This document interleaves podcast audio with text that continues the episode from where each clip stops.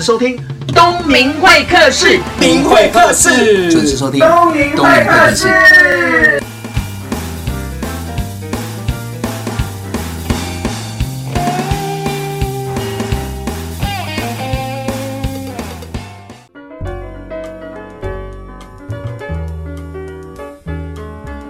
现在收听的是东明会客室，我是主持人王东明。不知道听众朋友有没有跟我一样，以前不太会念书，或者是讲事情的时候漏漏等没有重点，那一直在进修，想要找到一个好的方法，让自己的逻辑能力变得很强，因为自己本来以前没有什么逻辑嘛，然后被人家说，哎，麻烦你讲一下重点可以吗？所以也因为这样上了很多的课，那。夜间有很多的课程，有很多的方法，但是我有上过一个特别的课程，叫做心智图。那今天呢，邀请到我的好朋友，也是这个部分的专家，同时在二零一六年呢，也出了这一本《画出完美心智图超简单》，也就是说，三十分钟才能讲清楚的事情，一张图就可以说明白。欢迎赵应成。嗨，大家好，我是应成。应成这本书，我觉得可以帮助很多人。嗯，那我我曾经问过应成说：“应成你好会念书，而且还在国外念过书。”那他就说：“没有啦，就没有嘛，就这样。”我说：“你看，真的会念书的人都会说没有啦，没有啦，而且还跑到国外拿了学位出来。MBA，对对，那你可以跟大家分享一下你是怎么念书的？其实那时候出国也花了很多力气去准备。嗯、那其实托福跟 GMAT 那时候一直也考了大概十次。考了十次，对，哇，再多一次就跟国父革命一样，十一次来成功了这样子。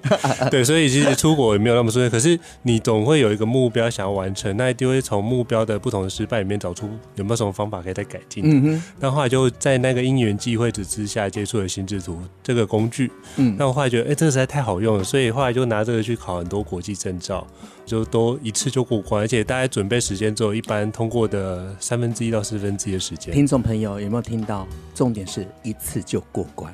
对，这你看这种人还告诉大家说我不太会念书，那这样子听起来是对，我不太会念书，但是很会考试。刚刚讲到他考了很多国际证照，其中有一张叫 PMP 专案管理，对，你也拿到证照。对对对。可是我觉得你很棒的地方，你在念 EMBA 的时候有八个同学，嗯，然后只有你。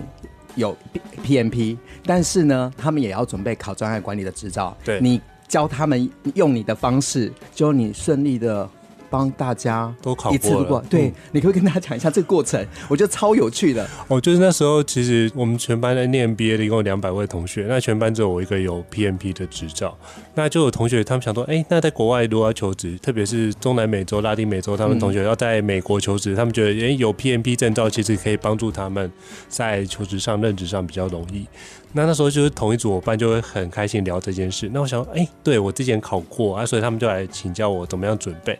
我就把我之前准备的方式跟相关档案怎么整理的，直接跟他讲怎么准备这件事情。他就我发现哦，原来准备这个区块是有技巧，不是只是透过实物经验去慢慢累积这件事情。那所以他怎么样把它用在实物中，这是另外一个区块。所以他透过那个部分的准备，他就很快的透过心智图的方式，我跟他分享怎么用，之后他就很快的可以通过。嗯、那通过一个之后呢，我就请他来帮忙指导下一位伙伴。对，对他指导的时候，我在旁边帮忙 coach 他，看哪个地方可以调整。所以后来透过。这个区块也跟他们结成很好的朋友，也彼此之间有不同的交流。我突然发觉，不同国家在看待这件事有不一样的感受。比如说，像我巴西的同学，他们就提到，他们如果开会约下午四点，可能四点半才会到；那如果是印度同学约下午四点，那可能五点才会到。所以，不同种族的民族性，你可能要透过不同专业管理去理解到这件事情。比如像跟德国人约他四点，他一定四点钟会准时到；他五点钟离开，他一定会准时离开。所以就是他们每个民族性可以透过不同专业管理去理解这件事情。我觉得是一件很有趣的状态。那我再问细一点，刚刚、嗯、有提到就是说你协助那八位的同学考到 PMP 执照吗？我知道那一本专业书非常的厚，对，那你怎么样用心智图来把它简化，然后让大家一目了然，同时记得久？那本书很厚，那基本上都是专业部分比较枯燥。那我举个例子来说，其中有个章节可能叫做时间管理。那你怎么在专案管理做时间管理？那里面有很多个重点的区块都会讲。那你就根据它里面的内容去拆解嗯哼，我们不用自己发明一个新的章节，那就根据里面内容去拆解。哎，它有五个小节，就根据五个小节画出五个主干。比如等下我们讲到心智图的结构，那画出分类五个子干之后，再把每个主干的重点给抓出来放进去。所以基本上可能十页内容，你最后浓缩可能剩下一页。所以透过这样把那页的内容精华，好好的多复习十次、二十次，就可以把重点给掌握住。嗯，对，所以它是很简单的方式，可以透过浓缩重点来掌握你的心，透过心智图来浓缩重点，掌握你对于抓重点的一个诀窍。所以心智图的这个方法，嗯，其实是很容易化繁为简。对，它很容易帮把重点给凸显出来。可是很多人心智图会想到画图，哎，那画图就像我，我很会说话，对，我很会写字，但是我画图的部分，我怕我画鸭，大家都以为是鸡。这件事情我要跟各位澄清一下，其实心智图大家很容易直接是联想到图，可是重点是心智图是画给自己看，只要你能看到那张图，不管你画的是鸭还是鸡，只要你认为它是鸡，它就是鸡，好吗？哎，很有。去了一层，嗯，好了，先休息一下，再回到东明会客室的节目现场。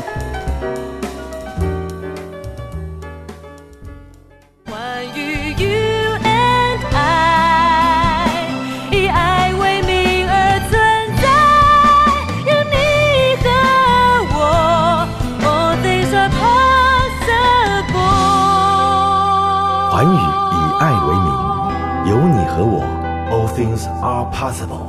FM 九六点七。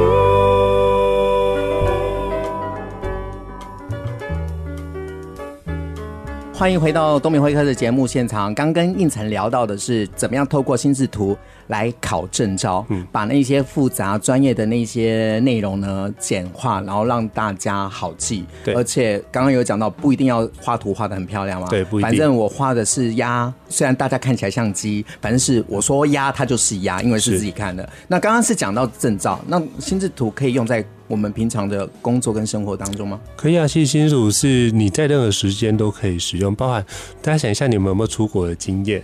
那出国前是不是要准备很多行李呀？有啊，很多啊。对，那请问一下，你会不会忽然到机场，会发觉自己漏了什么事情？反正我的观念就是信用卡带着就好了。哎，这招很好，这样不错。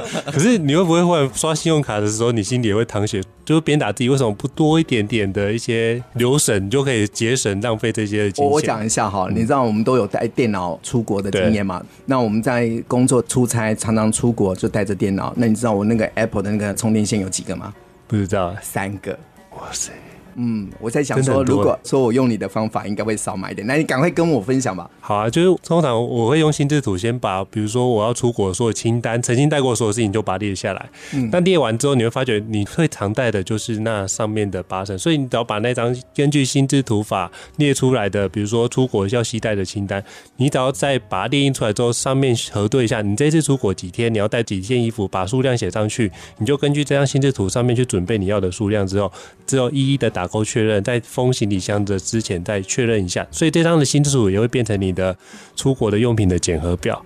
那如果照这样的方法的话，也很清楚知道说我们什么东西没有带回来。是，所以你很清楚知道说哪些东西，所以你可以出国前放这张，出国之后你就把这张放在某个地方，你就可以看看你出国之间有没有哪些东西要采买的，也可以变一个采购清单。哇！所以它可以很快速帮你知道说哪些东西让你非常 focus 在这件事情，你就可以把这些东西做完，你就可以很轻松的自在去做你想做的一个旅游。而且做了这一张之后，嗯、好像以后还可以沿用。对，可以沿用。哇，所以每次出国，比如说像之前要出差，很多常常出差的时候，你就把这张拿起来就看一下 checking list。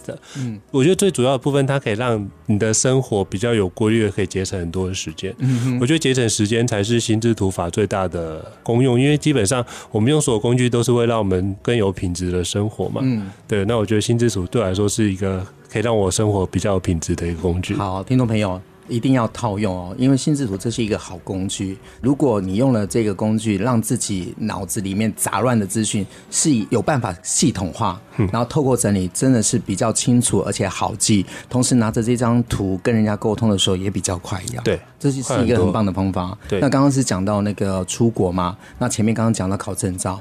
我知道应成超会念书了，为什么呢？因为他的部落格到目前为止从无到有啊，从无的时候我就已已经认识他了。然后到现在呢，他的个人的部落格分享了一百八十五篇的读书心得，一百八十五篇，也就是说读了一百八十五本书。嗯，那他激励自己，要求自己每个礼拜都要读一本。那你是不是读书也是在用心智图的方法？呃，其实心智图的方法最重要一个区块叫做分类。通常我们阅读一本书的时候，基本上分两个区块，我们都会先看封面，之后看目录嘛。对对，那通常。目录大概就会看十分钟左右。那为什么？因为我觉得透过两件事情，目录就要看十分钟。目录不是就几页而已吗？对。可是我会发觉，如果你目录看的，你想一下，心智图也是一个大架构，慢慢把大分类、中分类、小分类。其实目录就是你最好的分类的索引嘛。对。所以你把目录看得清楚，你就知道说这本书大概讲什么内容，你大概心里有个底。之后你再去念那本书的内容，你就不会陷入里面的细节。我举个例子来说，天下文化曾经出一本书叫《第三选择》，是 Stephen Covey，就是《与成功有约》的那位作者所写。哎、嗯，那本书超厚的，大概五百多页。嗯、通常我之前认识很多朋友都念到第三章节就完全无法往下念，就念不下去了。对，嗯、因为都会陷入细节里面。都说，哎，你怎么念可以快速把这个东西掌握？我说，像这个区块，你就回到目录来念。那第一章节都会想说，哦，如果你不用第三选择，会造成什么样的后果？嗯哼。第二章节就跟你讲第三选择的一些理论基础。可是你听完理论一定不会被说服，所以他后面透过第三章到第十章讲的是第三选择在不同的领域用的一个实证案例，举例让你说服你，之后再回归后面说，那你如何去用第三选择？所以他的书的结构，你如果很清楚这个书的结构是这样子的话，你就很清楚说，我现在在念的是第三选择在教育领域使用，你不会陷入这个细节。嗯。嗯所以你就会知道说，哦，他只是在讲故事，你就会把它快速的去看过，知道有个印象就可以了。嗯哼，就不会一直卡在这张说啊，我这张念不懂。可是这不就是不是你的专业啊？对。那一本书里面只要有一句话到两句话，对自己有收获，我觉得这就是很棒的一件事。所以听你这样子讲，是说、嗯、第一个看书，除了看封面之外，是看它的所谓的里面的章节介绍。对。然后这章节介绍当中，当然有一些东西不是非我们专业的，我们看也不懂，只是大约看一下，知道。就好。对，那其他的细节就是看自己有没有办法在工作生活当中需要用到的，然后分门别类，透过心智图再把它给细分。对，同时就是。带入重点吗？应该说，我们有些东西看得懂，会比较有感觉。嗯，那基本上就是我们看有感觉。那很多时候是我们比较在意的，或者是我们认为我目前生活上所缺乏的东西。那其实我觉得，一本书如果那些东西对自己有帮助，那也很棒啊。所以千万不要想说一本书里面会不会有什么重点遗漏我没看到的，啊，对，或者是。啊，这本书我只看到一个重点，会不会太浪费钱了？对。可是如果你能够在一本书两百多块、三百多块，能够学到一个重点，让你的生活因为有这样有不一样的改变，嗯，那我觉得那也很值得。哎、欸，这个观念很特别。你刚刚说花了两百多块，如果学到一个专业，然后一个观点更好，一个观点，对，就让自己的生活跟工作更好的话，其实那很值得。哎，对啊，很值得。比如说像之前《金周刊》有出一本书，就是透过如果改变一个习惯，可以让你的生活更好。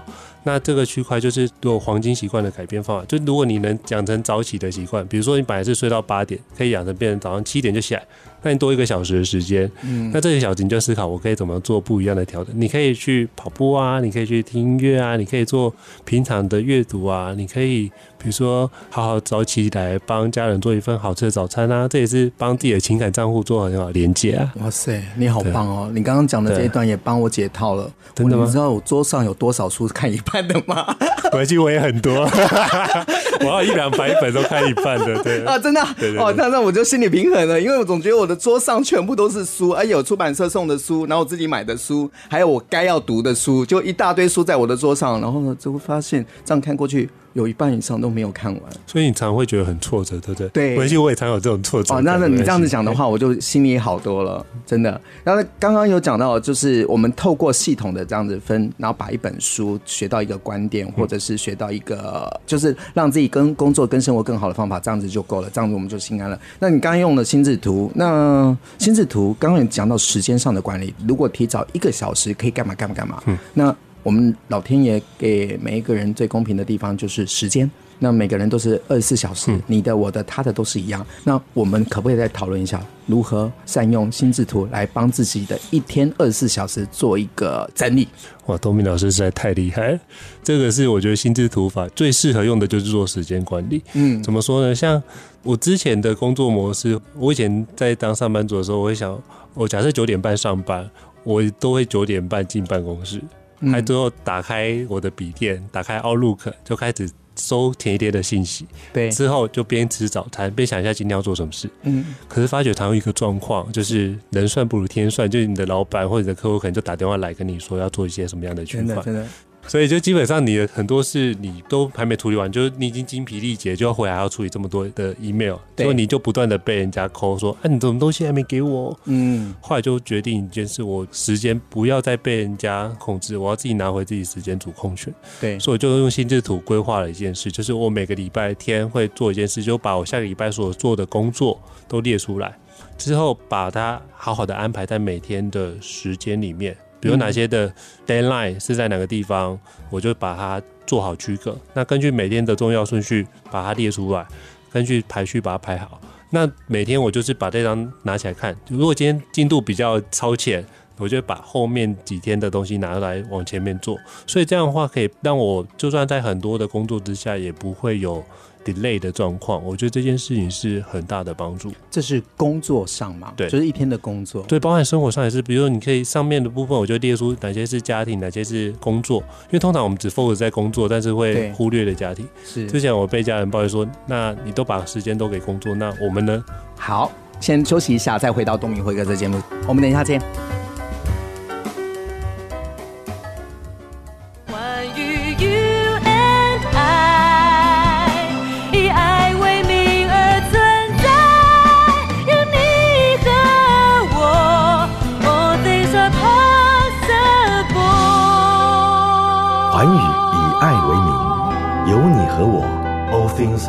Possible.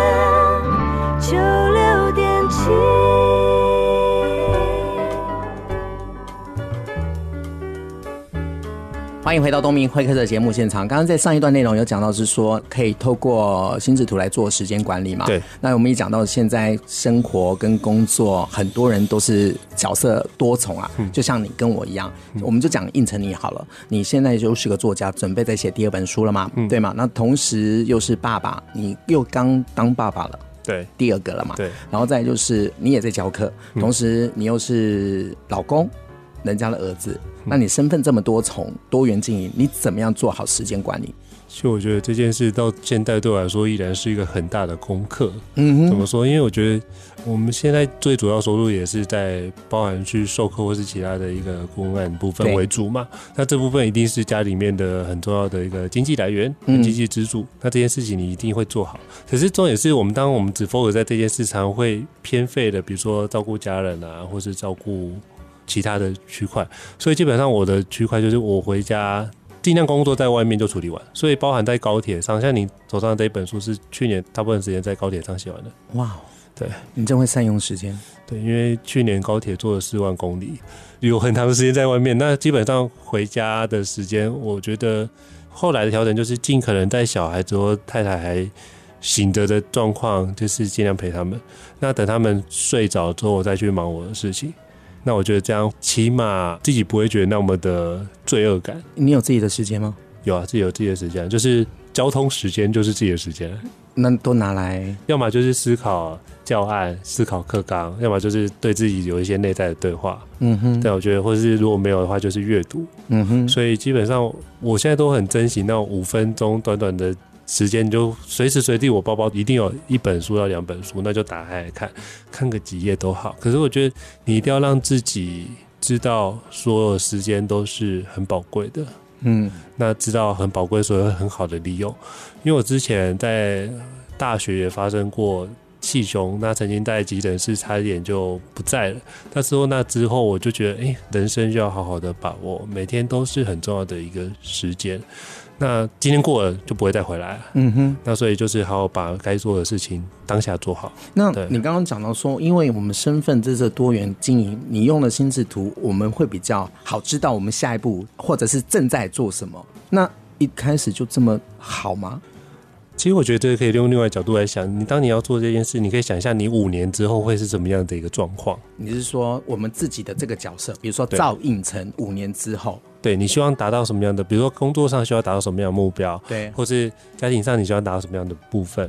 那基本上工作上你想说，哎，那五年之后，举个例子，你可能想要变两岸讲师，那希望我二零一三年做的这件事情，那二零一七年回去检视的时候发现都实现了，我就觉得很神奇的一个区块。嗯那二零一三年写的哦，那我要结婚，那我要搬家搬回台中，那再来就是我要成为两岸讲师，那还有就是增重十公斤，所以有些目标我把它列下来。可以透过心智图把它分类，那我就慢慢的时间的累积去检视这个区块。嗯哼。那我后来发觉，我就把这个目标放在那边。可是你发觉每年目标放在那边就是不会动。比如说，我有个朋友就写说，我每年要减肥三公斤，就每年年底问他说，那你目前状况怎么样？他就说不要再问了，因为又复胖了两公斤。所以。每年都是把前面的年改了一下，它就是隔年的目标。Uh. 我说这样没有什么意义嘛？那每年目标一定要不一样的调整。所以如何把五年后的目标往前推？那每年我该做什么事情可以往那个目标前进？我觉得心智图可以让你从每年的目标往成每个月目标，转成每周的目标，转成每天的目标，你可以在这边往前进。就像东明老师也常常去健身房，那你有你的目标吗？对，那是被逼的，被逼。可是看到你的那个身材越来越好，我老婆看到说。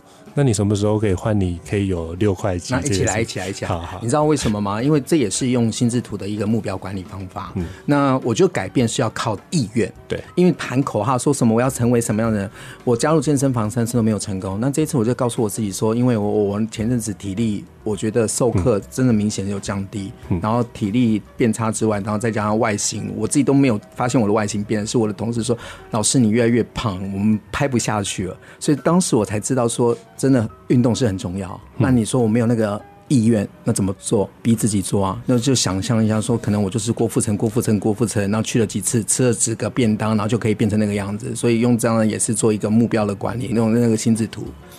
好，我也会跟你一起学习，一起努力。所以刚刚讲这么多是要告诉听众朋友干嘛呢？你所有的东西都是空想的。那你空想之前呢？我觉得建议大家坐下来，把你想的东西做一个系统的整理，利用心智图的方法，然后把它写出来，然后同时编列优先次序。对，然后还有就是把它管理好，然后执行面。这样的话，我相信每一个人都有在往前走啊，都可以往前走。因为其实现在你会发觉。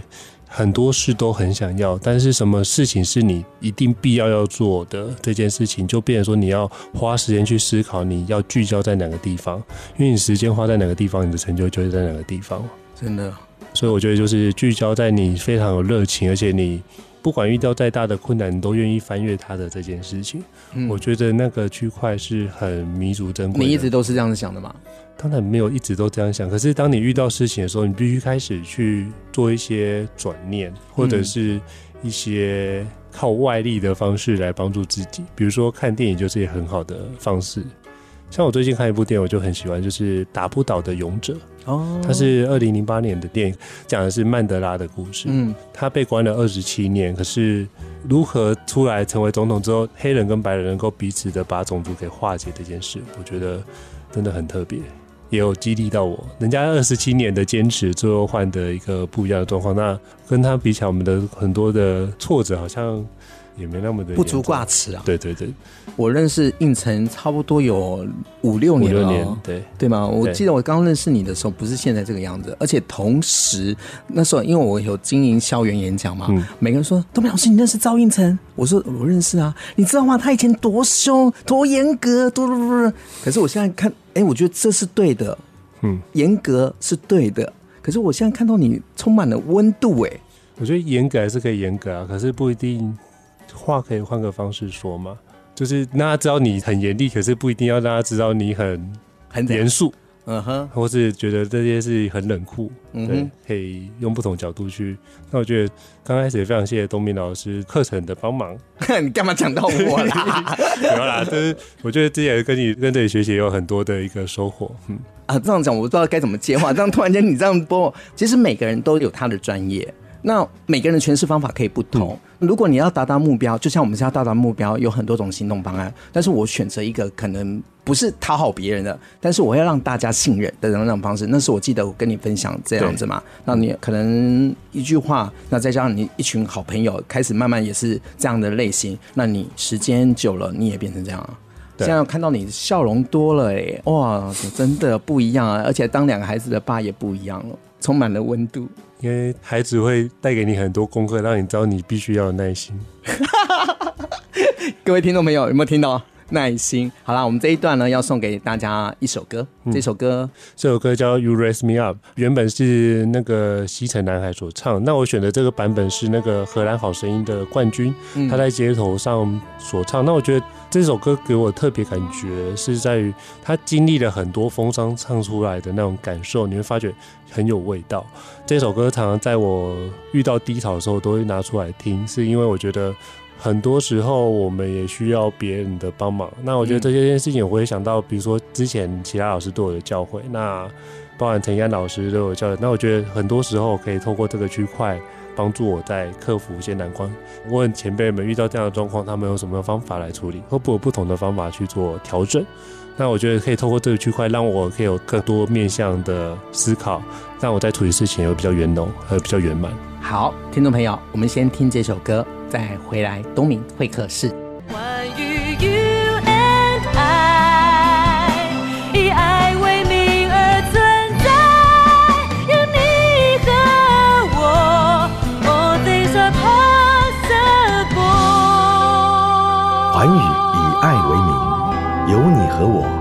Things are possible。FM 九六点七。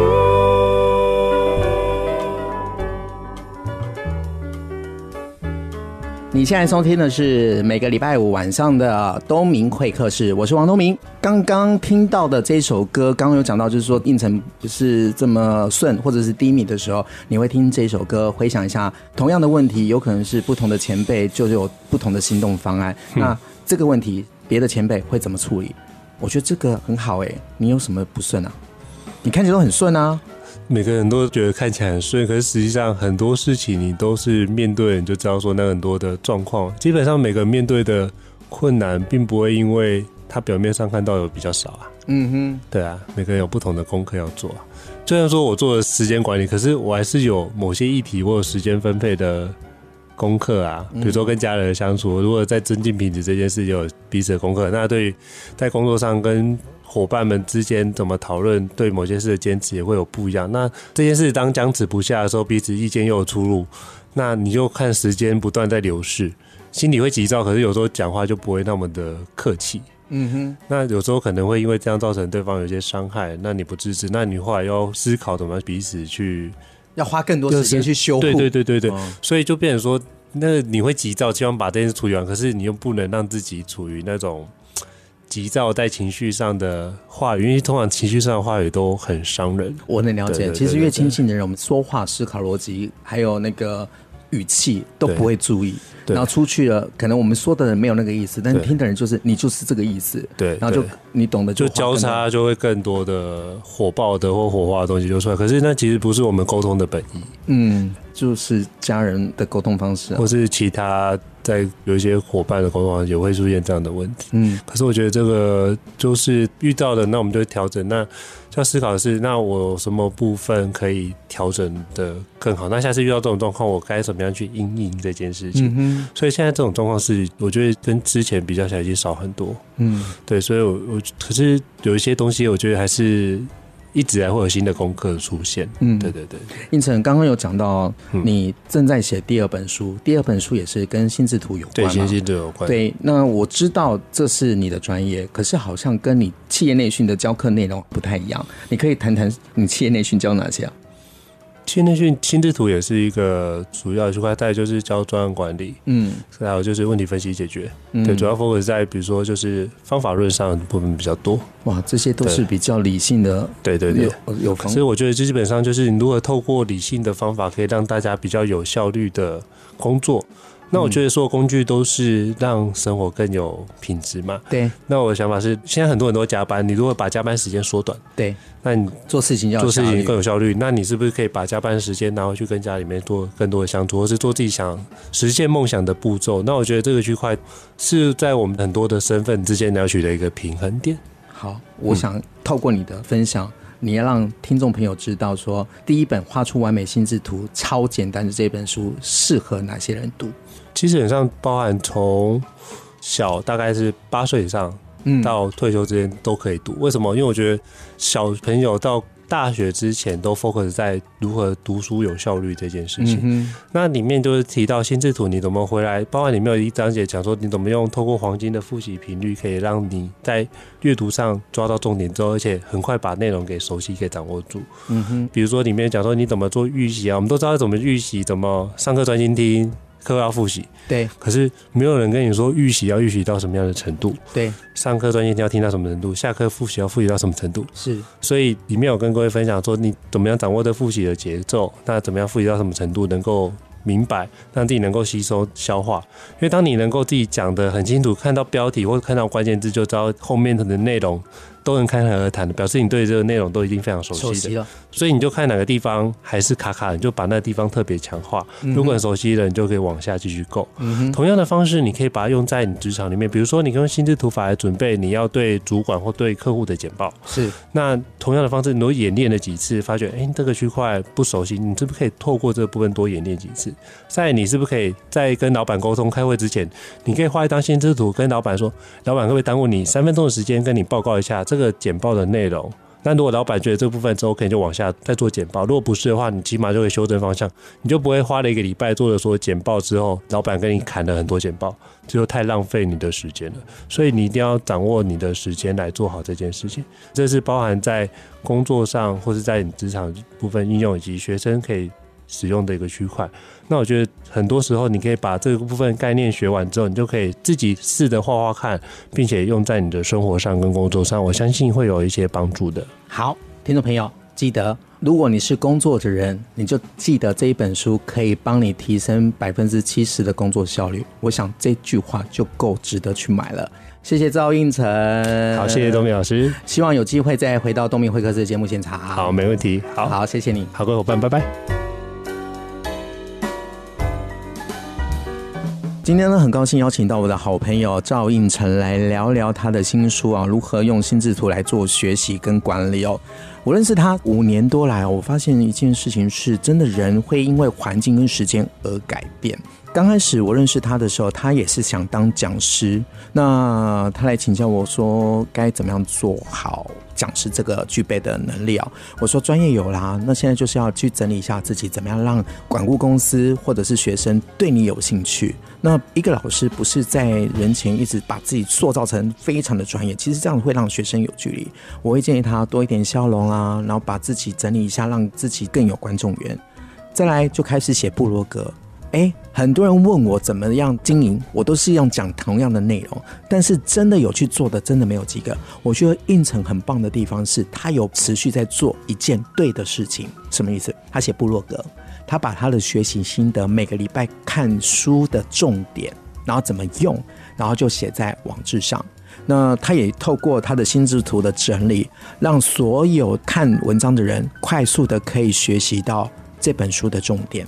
四年来，他累积了一百八十五篇，而且持续在增加。那你看哦，滴水穿石，绝对不会是石头厉害，或者是水厉害，而是时间的厉害。在今天的访问过程，他也承认，他也没有做到很完美啊。跟我一样，看书可能买了一堆书，看一半，可是他也讲到一个很好的观念。如果今天他买了一本书，两百多块、三百多块，学习到一个对的方法、对的理念，其实就值得了。哇，这句话对我来说太重要。这样子，我就觉得我对得起那些只有看一半的书的那些书籍的作者。每个人都喜欢精进自己，每个人都喜欢突破自己。当有目标了，就要你定行动方案。那行动方案有了，就是要彻底的执行。在这个过程当中，有可能不是这么的完美。但是一次一次的做，一次一次的练习，不断的修正调整，你也会变成一个很厉害的人。我承认我自己过去是不太会念书的人，在学校的成绩也不是那么好，说话也是没有逻辑跟架构。但是也是透过一些学习，当然其中有一个方法，我觉得很棒的地方是我学了心智图，把我脑子里面脏无乱法的东西系统化条列式，我觉得这超棒的。所以朋友，如果你是一个感性型的，思考方向非常的扩散，没有逻辑跟架构的人，我觉得你买这本书是绝对可以帮到你的。找对好书，用对的方法来训练自己。我是王东明，很高兴邀请到赵映辰，我们下个礼拜见。